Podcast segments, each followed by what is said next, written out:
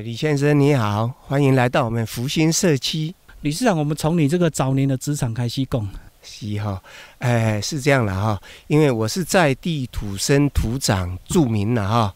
那我是高中毕业以后就上台北大同公司上班，上了一年多，因为我爸爸身体不好，所以说在大同公司一年多就回乡来帮爸爸照顾这个葡萄，因为我们家里面有七个兄弟姐妹，这个生活经济负担很重，全都是靠爸爸这个种葡萄。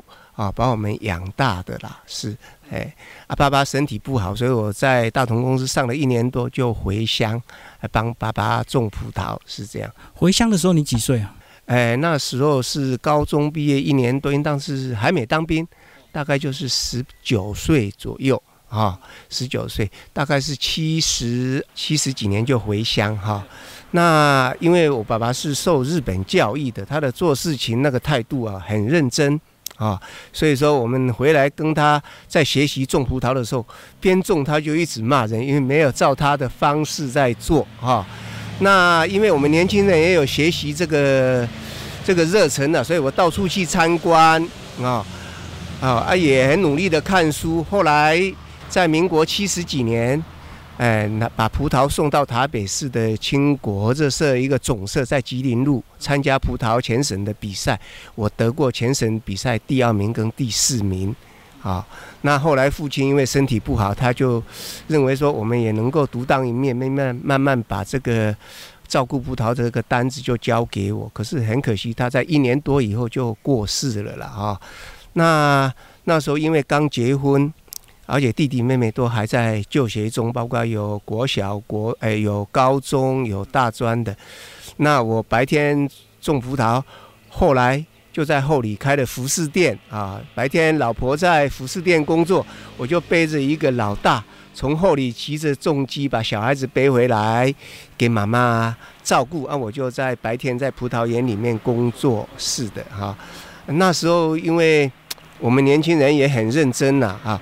可是那时候所有的水果都要寄到批发市场去，虽然你的品质很好，可是我们务农还是赚不到钱，啊！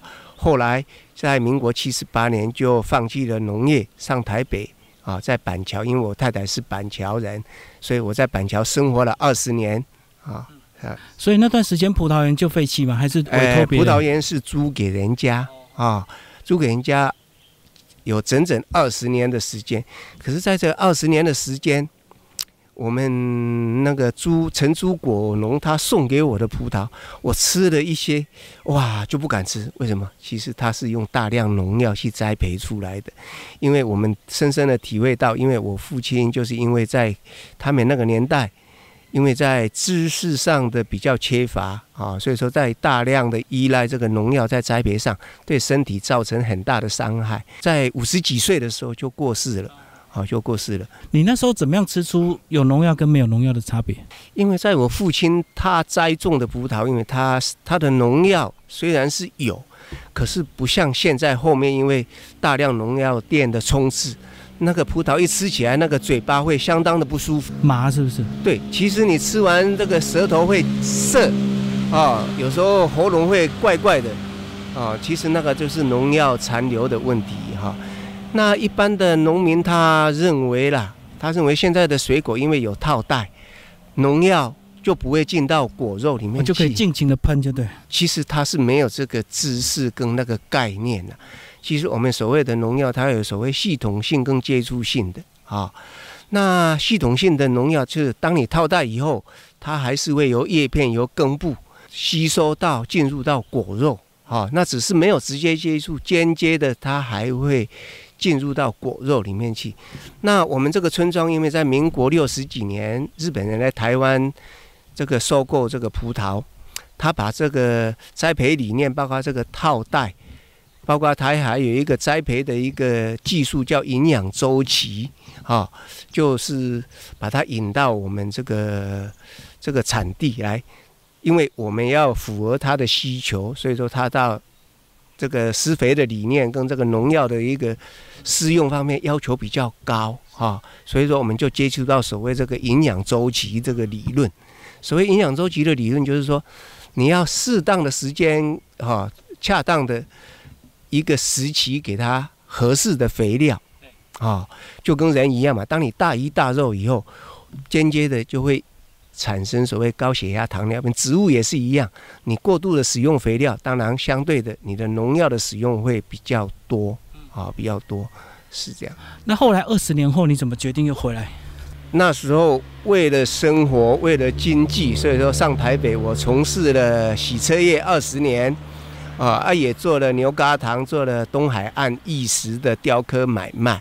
可是，在洗车这个部分，因为那时候是台湾经济最好的时候，虽然是赚到钱，可是你相对的你体力的付出，啊也会有这个腰酸背痛啦，哈，这个受伤。你那时候是老板吗？哎，对，大部分都自己亲力亲为了啊，亲力亲为啊，所以说二十年以后，觉得说你再这样下去，虽然你赚到了钱，可是你的身体也坏了，所以说我就毅然决然说啊，那我们就回来乡下，回来乡下，当时是准备要退休了啊，为了要退休，可是回来一年多啊，因为闲不住，那时候大概还没五十岁，你每天没事做哈。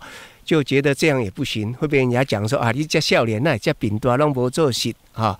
后来就是从邻居的果园跟他承租了，承租邻居的葡萄园啊。刚开始是小面积的耕种了啊。当然我们也是秉持我们所谓这个安全健康的理念啊，在耕种。那种出来的葡萄，消费者。他吃到我的葡萄，说：“哎，老板，你习惯你的葡萄怎么没有葡萄味道？”我说：“什么叫葡萄味道？你的葡萄跟外面市面上的葡萄为什么味道不一样？”阿公唔对哦，是你加农药加惯系啊，加到这卡无农药的葡萄哈，你觉得这个味道不是真正的葡萄味道啊？其实真正好吃的季风葡萄，它会甜香甘，不是只有甜啊啊，是这样的。它的味道比较多层次，就对，就是我讲的，其实它有完整的一个果粉，那你吃起来它会回甘，因为它少了农药。另外一个，我们是用营养周期这个栽培理论下去耕种的。它的葡萄的肉质会比较扎实啊，比较扎实，而且耐储存，耐储存。从你年轻种葡萄一直到二十年后，那个应该有一点世代差距了吧？你怎么样快速的调整，然后又能够知道种葡萄的一些常识？哎，因为我们会看书啦，哈，哎，当然从了除了我们的基本功，就是从小跟着爸爸在耕种，所以说在栽培的工作的技术上没有问题啊，按我们。一直在接受所谓的，从以前我们外销日本，接受日本季风会这个栽培的一个技术，还有他那些书刊我都还留着。那回来我们就是说闲暇之余就一直在看书，啊，一直在看书。所以说我们很快就进重新进入到所谓这个栽培领域里面没有问题啦。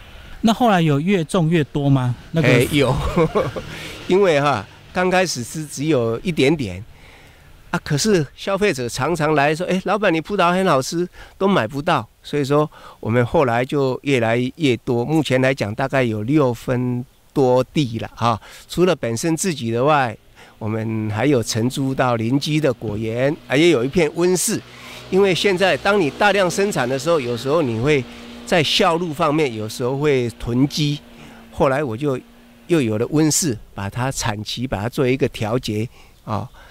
就是在比较人家没有的时候，我们有温室可以控制，就对。对对对，因为葡萄后来因为以前是一年一期，就一年大概四月份的时候它是自然萌芽，可是它萌芽不整齐。以前我们的葡萄可以采到光复节啊，它的生产的时间很长。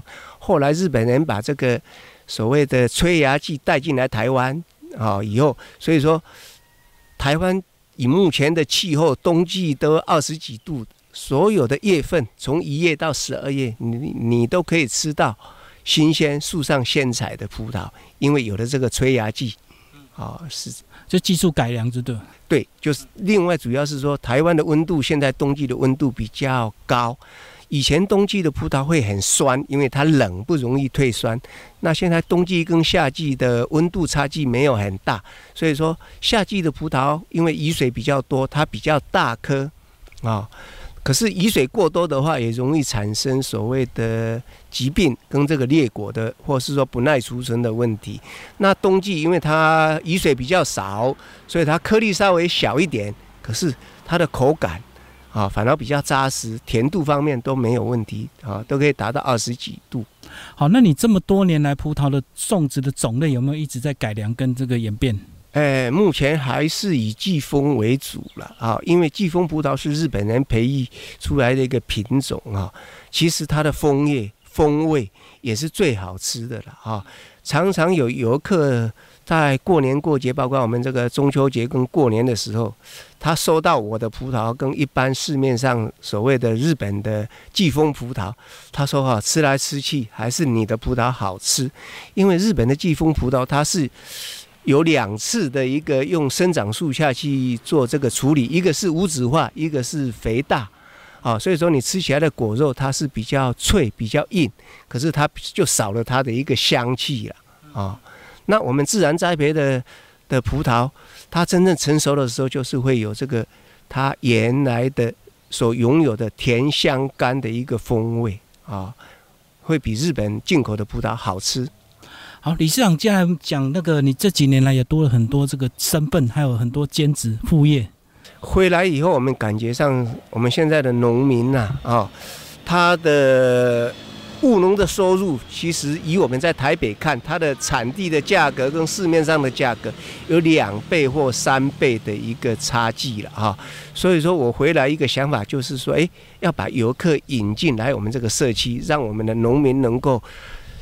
把这个好的水果直接跟消费者面对面的一个交易了哈，所以说就是一个理念，就是要把这个农村社区变景区，把果园变这个公园，把产品变商品啊。所以说我们社区本来就有了一个叫梅花隧道或桃街礼花啊，就是我透过媒体的报道，在每年的。梅花或梨花开的时候，都能够带来好几万的游客，啊，间接的、慢慢的，这些农民会跟这个消费者直接接触了，啊，直接接触，也慢慢让他们改变观念，让他们能够说，一方面提升品质，一方面把这个价值跟价格稍微提高一点，对，会这样的话，就是会增加他们的一个收入了。一般农民就是可能只顾着自己好就好，你为什么会想要带着整个社区好？哎，其实我们在在都会里面待过的一个想法就是说，其实啊，消费者的的钱啊，带着钱来我们农村啊，我们要把这个饼做大，让大家多有这个饼啊，大家分享啊。当你读好的时候，其实这个这个消费者。或是你社区的知名度没办法把它扩大啊。当你社区的知名度比较大的时候，其实消费者的来的量其实会更多了啊。当然这个部分还是要会行销了啊，因为我本身有去上这个领队导游的课程呢。我们老师常讲一个饰品行销，就是要用品质、品牌、品味、品德。啊，首先你要把你的品质做好，你的品质做好，那相对的你才能够用比较高的单价卖给消费者，消费者才能够接受。另外一个，我们讲哈，要有一个技巧了，就是要留人、留钱、留心啊。那像我本身来讲，龟葡萄就是我的品牌。啊，当消费者消费你的龟葡萄以后，你的品质没有达到那个程度，可是你那个价格比人家高一次两次以后，你这个品牌的信用就破产了啊。所以说，我很坚持一个我的品质跟品牌啊。龟葡萄刚开始的时候，很多消费者他不了解为什么，诶，有看过季风葡萄啊，没有看过所谓鲑鱼葡萄，这个就是你要先把人吸引进来嘛。当消费者好奇，哎，来看你的鲑鱼葡萄以后，我们跟他介绍我们的栽培理念、栽培方式啊，那带他到果园去了解我们的真正的一个品质，请他品尝，啊，他就会认可啊，认可说，哎，哦，原来鲑鱼葡萄它跟市面上是有差距的哈，哎，是这样。那讲一下这个，你怎么样从一个人一直到一家人，全家都在进入这个产业？呃，是这样的哈，因为入在社区经营这个这几年以后，我们社区其实有每年都很稳定了哈，慢慢消费者也知道我们这个社区了啊啊！本来我小孩子在台北兄弟饭店，他带过做这个西点啊，做蛋糕类、西点、饼干类，他都是他的专长哈。那我有三个小孩子，一个是学钢琴，一个是学这个艺术美术的，啊，那目前我女儿也回来乡下成立这个陶艺工作室。那小孩子，因为我们本身喜欢吃这个面包，啊，我们之前就有做面包，也有一个稳定的一个客户群。那小孩子，因为他本身是做蛋糕，啊，那蛋糕刚好跟我们这个面包会结合。啊，后来也卖了咖啡，啊，所以说也希望小孩子，因为我们年纪渐渐也大了啦，这个葡萄产业几十年了，也希望能够找一个接手啦，啊，慢慢的培养，所以说把小孩子也从台北叫回来乡下。你们面包有哪些种类啊？哎，我们以以这个所谓比较健康的一个养生的方式在经营，我们就是做所谓杂粮面包，啊啊，就是以老面团。啊，为主了啊，老面团为就比较天然、健康啊、养生的方向去去走。好，我们最后讲到这个社区发展协会，是你回来之后成立的吗？不是，其实这个社区发展会协会在九二一以后就有了了啊。是，那目前的农村其实最大的一个问题就是老人化了啊，老人化。那我们也希望说，因为我们回来，以我们这个六十岁，目前在在这个农村来讲啊，其实刚好是中间呐啊，因为年轻一点的，他们有生活的压力了。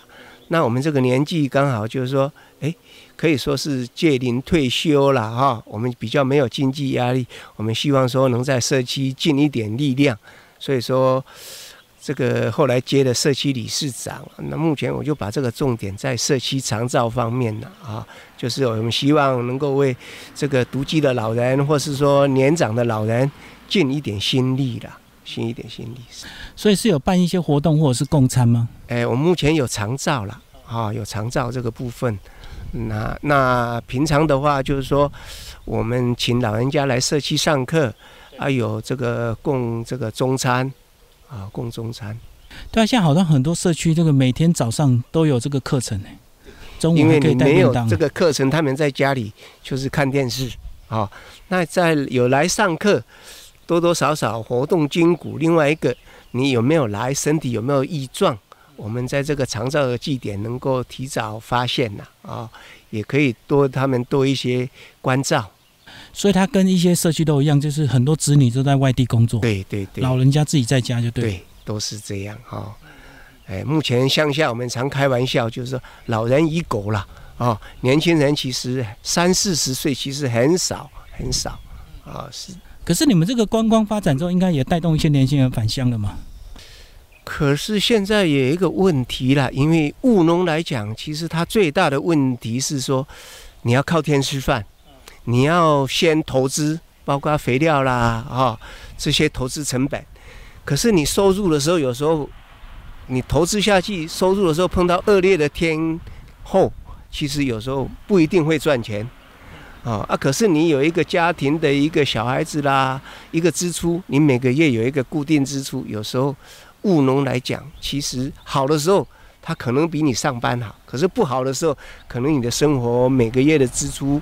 就会有问题了，就不稳定啊。对对对对，所以说目前在我们这个农村里面，真正靠务农来为生的啊，维维持家家庭经济的，其实没有很多。有时候他们虽然是回来，可是他不是务农，是在外面打工，啊，做一些工程啊之类的工作，啊，所以说现在农村很多的。农业的这个场域慢慢就荒废掉了，一方面是人力老化，一方面是人手短缺，你很难去扩充你的工作范围，啊，只能小面积，你在你能力范围之内，亲力亲为啊，才有办法。好，我们最后来讲这个农村跟一个这个观光发展的一些冲击。我相信有些人喜欢这样子，但是有些人会觉得破坏宁静，对不对？尤其是你们这个 每天的梅花季。是是，其实啊，除了梅花季以外，我们之前有所谓的街头艺人呐啊，那时候的想法是说，哎，街头艺人可以带动一些游客来我们这边观赏。啊，当然，因为相对的，你有游客。会有所谓噪音啦、垃圾这个部分的哈，所以说这个有正负两面啊，有正负两面。后来我们就想说，哎，其实顺其自然，不要太大力的去推展啊，是了，就不要过头，就对。对对对，因为你大量过头，有的他不希望靠这个游客带来一些收益的人，他会有不同的意见啊，是这样。所以李尚，你现在还有自己在种葡萄吗？哎，有，哎，其实是，其实哈，我在耕作的时间呐，啊，大部分说早上是天亮，大概天亮是四点多五点天亮就去工作，做到八点就不做了，啊，再来就是下午三四点太阳要下山的时候，比较凉快的时候，再来利用晚上，啊，有时候我就是吃饱饭六点去做，做到九点，有时候忙的时候半夜一点一起来做，做到三点。啊，就是我们把时间切割，啊，大概两三个小时，两个三个小时，就是早上、傍晚跟夜晚。夜晚怎么做啊？哎，其实是带着头灯在做，因为有时候像我们做这个，有时候白天常常会有游客来，啊，游客来，你还跟游客聊聊天啊，啊，其实最主要是白天热了，啊，那我们一天八个小时就把它切割，从早上、傍晚跟半夜。啊，所以说刚开始的时候，我都带着头灯头灯去工作。哎，啊，社区的居民会好奇，奇怪，半夜里面果园里面怎么会有灯？是不是也招小偷啊？是，所以他们很好奇。他说：“你在做什么？”我说：“哈，我在抓飞鼠。”啊，因为有时候人家认为你神经病，半夜不睡觉你在工作。啊，那当然这个也是会有危机啦，因为我们的果园里面是草生栽培。啊。那我在果园工作的时候，都会带着两只狗去，啊，当然也发生过有有一次在半夜工作的时候，哇，在在葡萄树上发现那个青竹丝，啊，那社区里面也有居民因为在果园工作，就是被蛇咬了，啊，所以说当然我们自己也是要小心呐，啊，会有，所以它晚上比较会出现，就对，比较凉爽。蛇类就是晚上啊，刚好在果在葡萄树上，啊，当然很少发现的。哦，可是有发现，我们就是哎，还是会要注意啦，要小心。是是是。所以，你这样回顾你这样子从年轻一直到现在，你满意你整个生活的一个过程吗？当然，年轻的时候是为了赚钱呐，哈。啊，目前来讲，我们是希望说用悠闲的态度来做，轻松的做。对对。可是我们希望说，我们要做要把它做好，我们要把把品质做好，要有所谓的差异化啊。所以说。我目前的葡萄都是自产自销，没有到市面上去，因为我们你这个口碑已经出来了。每年葡萄采采收季的时候，这些熟客都会来来问啊。目前就是透过自产自销跟宅配两方面，就大家对你的品质有信任，就对。对对对对，哈啊！当然就是说，之前我们也做了看板，然后之前有一个看板叫“征婚启事，鲑鱼葡萄要出嫁了”。啊啊，这个也是一个行销方式了。对了，因为客人会好奇说：“哎，为什么，哎，鲑鱼葡萄要出价了？”我说：“哈，我照顾葡萄跟照顾你要一样，我们很用心啊。啊，你要要出价的，当然我们要包装得漂漂亮亮啊。你要对啊，你要拿这个聘礼来跟我买啊。是了，我们最后来讲这个新社区，它除了葡萄还适合种什么？哎，其实哈，整个新社有将近六十九平方公里的哈。那大新社地区的水果就是有葡萄、枇杷、梨子、桃子，啊，包括我们新社的香菇是很大宗。那我们这个社区占了二十三平方公里，因为都是靠山，原则上就是以水果为主啊。